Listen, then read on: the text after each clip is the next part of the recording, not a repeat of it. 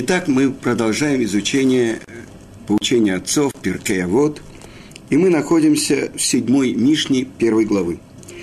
Я прочитаю, как обычно у нас принято на иврите, а потом переведу.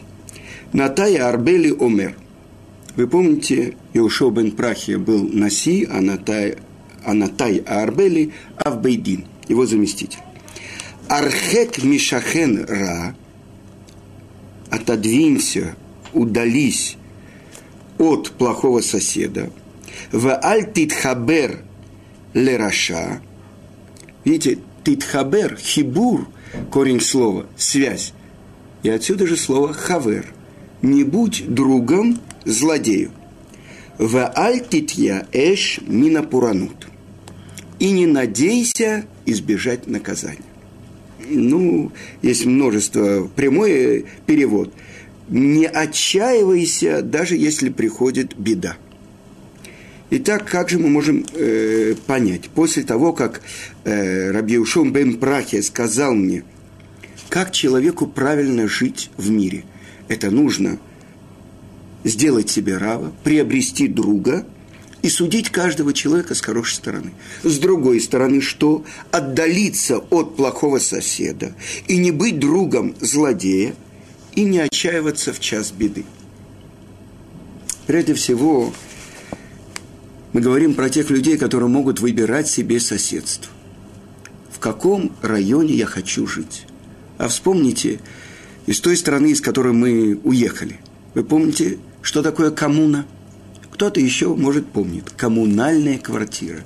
Это гениальное изобретение сталинского режима, чтобы внутри даже дома человек не мог находиться один. Помните коммунальные кухни, коммунальные туалеты, коммунальные ванны? Я хочу вам сказать, что когда какие-то гости навестили нашу квартиру, они увидели в кухне шесть лампочек. Почему? Потому что было шесть соседей. Но для того, чтобы соседи не зажигали чужой свет, у каждого в комнате был рубильник, выключатель, генеральный выключатель.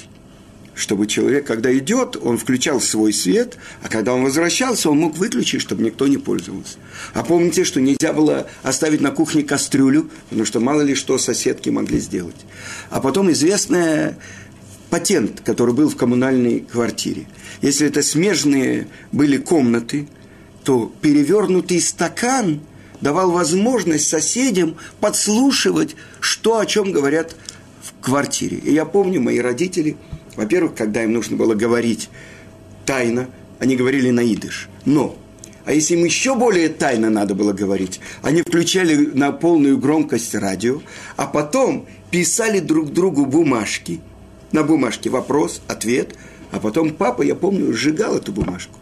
Это я понимаю. И то это нам не помогло. И наша соседка Юля писала доносы и в институт, где учился мой брат, и на работу моей маме, и на работу... Это коммунальная квартира. Отдались от злого соседа. Вы понимаете, в коммунальной квартире как можно отделиться? Когда вот это спор шел, кому принадлежит какой-то угол в коридоре в коммунальной квартире. Но это нормальная жизнь. Но, между прочим, у Рамбама написано, что если человек живет в таком месте, где попираются все законы Торы, он должен приложить все усилия, чтобы оставить это место. А если он добровольно там живет, тогда он несет ответственность за все несправедливости, за все нарушения, которые происходят в этом месте. Что он говорит? Чтобы человек убежал в пустыню, в пещеру, но не жил в том месте, где нарушаются еврейские законы. Но как только появилась у нас возможность вы видите, мы оставили ту страну, где неизбежно все человечество должно было достичь коммунизма. Помните, было написано «коммунизм неизбежен». Ну, слава Богу. Я много встречал э, евреев из бывшего Советского Союза, которые цитировали Хрущева. Нынешнее поколение советских людей будет жить при коммунизме. Но они добавляют только одно слово – в Америке.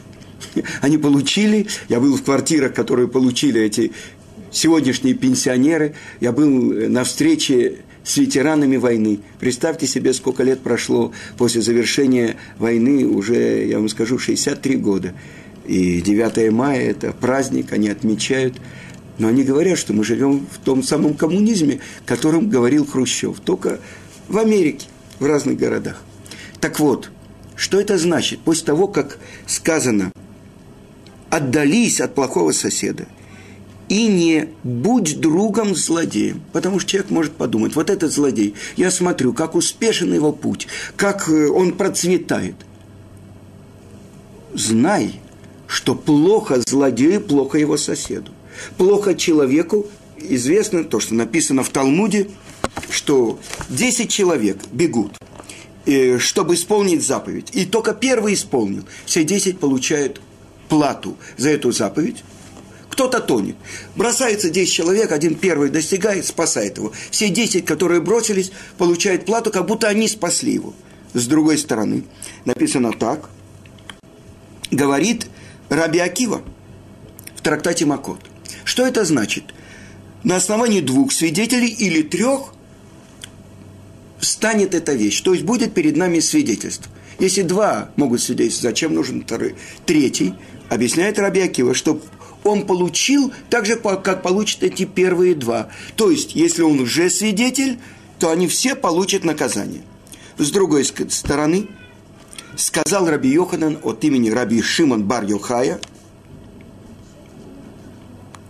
что то, что для злодеев является добром, для праведников – это зло. Почему написано в Магеллат Эстер, что Мордыхай ходил перед двором, где жили жены царя, чтобы узнать, что происходит с Эстер. Он понимал, что все то наслаждение, которое получают те, которые умощаются такими маслами полгода, такими маслами полгода, это зло для праведников. Потому что они живут здесь, в этом мире, как в коридоре, для того, чтобы войти в огромную залу, будущий мир.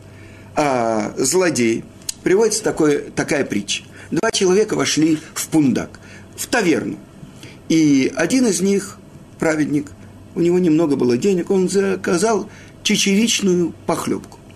Поел, расплатился, ушел. А другой злодей, он заказал рыбу, мясо, дорогое вино и так далее. А в конце концов, когда хозяин потребовал плату за все это, он сказал, у меня нет денег. И тогда хозяин начал его бить и выбил ему зубы. Это то разница между праведником и злодеем. Праведник, он понимает, что за все то, что он делает в мире, за его слова, за его мысли и поступки, это не просто так. Он будет стоять на суде и давать отчет. А злодей думает, ешь, пей, завтра умрешь. Это ошибочный взгляд. Так вот, что говорит Раби Шимон бар -Йохай. Самое большое наслаждение для злодеев – это зло для праведников. Дальше. Известная история про то, что как человек должен стараться избежать быть в соседстве со злодеем. Потому что приводит очень интересно, когда я готовил урок, э, очень интересный пример. Сказано, что Яков посылает навстречу с Исавом ангелов, Малахим. Да? Почему он не послал своих слуг? Потому что он боялся. Потому что когда встречается со злодеем, не может быть, чтобы он не подействовал на других людей. Ангел более защищен от этого. И это сказано, посланы были ангелы, и они возвращаются и говорят ему, ты послал нас к своему брату Исаву, а он себя ведет, как Исав злодей. Еще то, что сказано – не отчаивайся в час, когда обрушивается на мир пуранут, беда. И это то, что написано в трактате Брахот, сказал Раби Йоханан и Раби Лезар, или Езар, извините. Сказали оба. И я прочитаю на иврите. Афилу херев хада мунахат аль цаваро шеладам аль имна ацмо Минарахамим. Значит, даже когда острый меч находится на... Цавар это переводится на шее человека, чтобы он не переставал надеяться на милосердие Творца. И приводится пример. О чем же это говорит? Известно, что у царя Хискияу не было детей. И пришел к нему пророк Ишаяу и сказал, умер ты и не будешь жить. Что значит умер ты в этом мире и не будешь жить в будущем? Как раз царь Хискияу болел. И ответил ему, спросил его, царь, почему, за что это на меня обрушилось? За то, что ты не женился и не имел детей. И ответил ему царь, я видел пророчески, что от меня произойдут плохие потомки. Ответил ему пророк, а кто тебя поставил, чтобы судить, что хорошо, что плохо? То, что наверху, почему ты как бы вмешиваешься в решение, которое наверху? И тогда сказал царь Хискиеву, у тебя есть дочка, выдай за меня ее замуж. Может быть, заслуги твои и мои помогут, что будет лучше у меня потомство. Нет, ответил пророк.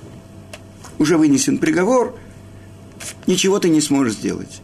И на, ответ, на это ответил царь Хискияу.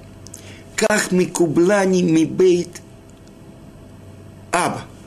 Так получено мною из дома моего отца. То есть от самого царя Давида. Даже когда острый меч находится на твоей шее, не прекращай надеяться на милосердие Творца. И он стал у стены и начал молиться. И сказано, что пророк Ишаяу проходил по двору. Он вышел уже из дворца и проходил по двору. Тут обращается к нему Творец и говорит, возвращайся. И скажи, что принята его молитва. И добавлены ему годы жизни. И сказано, что он женился действительно на дочке пророка Ишаяу и родились у него два сына. И сказано, приводит Талмуд, что он шел и нес этих двух своих маленьких детей. Сколько им было этим мальчикам, может быть, пять, семь лет. И он услышал, как один говорит другому, скажи, пожалуйста, а если бы превратить в чан э, вот эту черепушку нашего отца и варить там эти его мозги в честь такого-то идола, как ты думаешь, это будет хорошо или нет? – и он, услышав это, он нес их на своих плечах в дом учения. Он сбросил их, этих своих сыновей. Один из них умер, а другой Минаш. Он охромел. И прошло какое-то время, и Минаша стал царем после своего отца Хискияу. И сказано, что он под угрозой смерти заставлял евреев служить идолам. Пророчество Хискияу было правильно. И он мучительной смерти предал своего дедушку, пророка Ишаяу. А потом, когда он сам попал в руки Каздим, и они поставили бочку и начали подогревать его, а он находился в бочке, он обращался ко всем идолам, но они ничем ему не смогли помочь. И тогда он вспомнил то, что учил его отец. Вот этому выражению. Даже когда меч, острый меч находится у тебя на шее, не прекращай надеяться на милосердие Творца. И он начал молиться, Творец этого мира. Я знаю, что во всех этих идолах нет ничего настоящего, что только ты один управляешь. Но если ты сейчас не услышишь мою молитву, я буду думать, что ты такой же, как они. Вы представляете, какая наглость. И сказано, что ангелы перекрывали путь этой молитве злодея Минаш. Но написано так – чтобы не закрывать дорогу перед теми, кто хочет раскаяться. Творец как бы открыл люк под престолом своей славы и принял молитву Минаш. И вернулся он на престол, на царский престол в Иерусалиме. И он уничтожил идола, который, который он сам поставил в центре Иерусалимского храма. Четырех лицевое изображение этого идола, чтобы с каждого входа евреи должны были поклониться идолу. Он уничтожил, заставил евреев вернуться. И он правил еврейским народом чуть ли не больше, чем все остальные цари. Его братец Давид управлял 40 лет. Шлому правил еврейским народом с 12 до 52, 40 лет – а он правил чуть ли не 55 лет. И есть спор в Талмуде. ведь он вернулся, так есть у него часть в будущем мире или нет? Сказано, на трон его вернули, будущий мир нет. А есть другие, которые говорят нет, и будущий мир он получил. Он же сделал чуву, он же раскаялся. И если вы не возражаете, я недавно прочитал одну удивительную книгу. Конечно, есть такие вещи, которые очень далеки от нашего понимания. Одна из таких вещей – это перевоплощение душ. То есть, когда э, написано так у Иова, что три раза или четыре приходит душа в этот мир. Причем это все зависит от того, с каким заданием приходит душа. Поэтому многие спрашивают, почему на одного опускается страдание, а другой процветает, почему у одного, скажем, болеют дети, а у другого там они сплошные праведники. Мы не можем видеть даже то, что находится в соседней комнате. А как мы можем знать, что происходило с нами до того, как мы здесь оказались. Но великий учитель еврейского народа Ария Кодыш, он говорит, что даже в его время, XVI веке, уже не было тех, кто впервые приходили сюда. А тем более в наше время, когда мы самое слабое поколение. Если представить себе еврейский народ, это как целый организм, то были поколения, которые назывались Дордеа – поколение, которое получило Тору. Было поколение, так написано, поколение Раби Игуды Бен Бетейра. В его поколении шесть человек укрывались одним покрывалом. Как это может быть? Поколение сердца. Что каждый думал, как покрыть другого. Да? А мы, так сказано, это наш период называется Икветы де Мишиха. Пятки Машеха. То есть вот-вот как бы следы его уже в нашем мире видны, как бы чуть-чуть приоткрыта дверь, из которой уже чуть-чуть свет из того времени, когда он придет, уже попадает в наше время, но мы сидим в темной комнате. То есть мы как бы пятки этого организма, великого организма, этого, то, что называется еврейский народ. Так что же мы? Осколки тех великанов, которые когда-то были в мире. И вот э, я сейчас э, вернулся недавно из поездки за границу, и в одном доме у Равина Пола Алты, есть такой город недалеко от Сан-Франциско, там проводился семинар для русских евреев. Я нашел одну удивительную книгу. Я взял один рассказ и просто перевел ее оттуда. И рассказывается э, там про одного человека. Так как мы заговорили про Минаша, я не могу, то есть я хочу все-таки поделиться этой историей. Э, и э, рассказываю, что был один человек, очень праведный человек, очень э, еврей, который соблюдал все заповеди, и было у него там маленькая харчевня. И в этой харчевне он кормил евреев и неевреев. И вот И вот э, приходили к нему люди, и он их кормил, поил. И вот как-то Мацей Шаббат он хотел приготовить себе трапезу для проводов царицы субботы, Мелаве Малка, и он обнаружил, что у него нет ни одного полена дров. А совсем недалеко от его дома, видно, это происходило где-то в Европе, э, стояло большое распятие. И он посмотрел, вечер поздно, нет никого людей на дороге.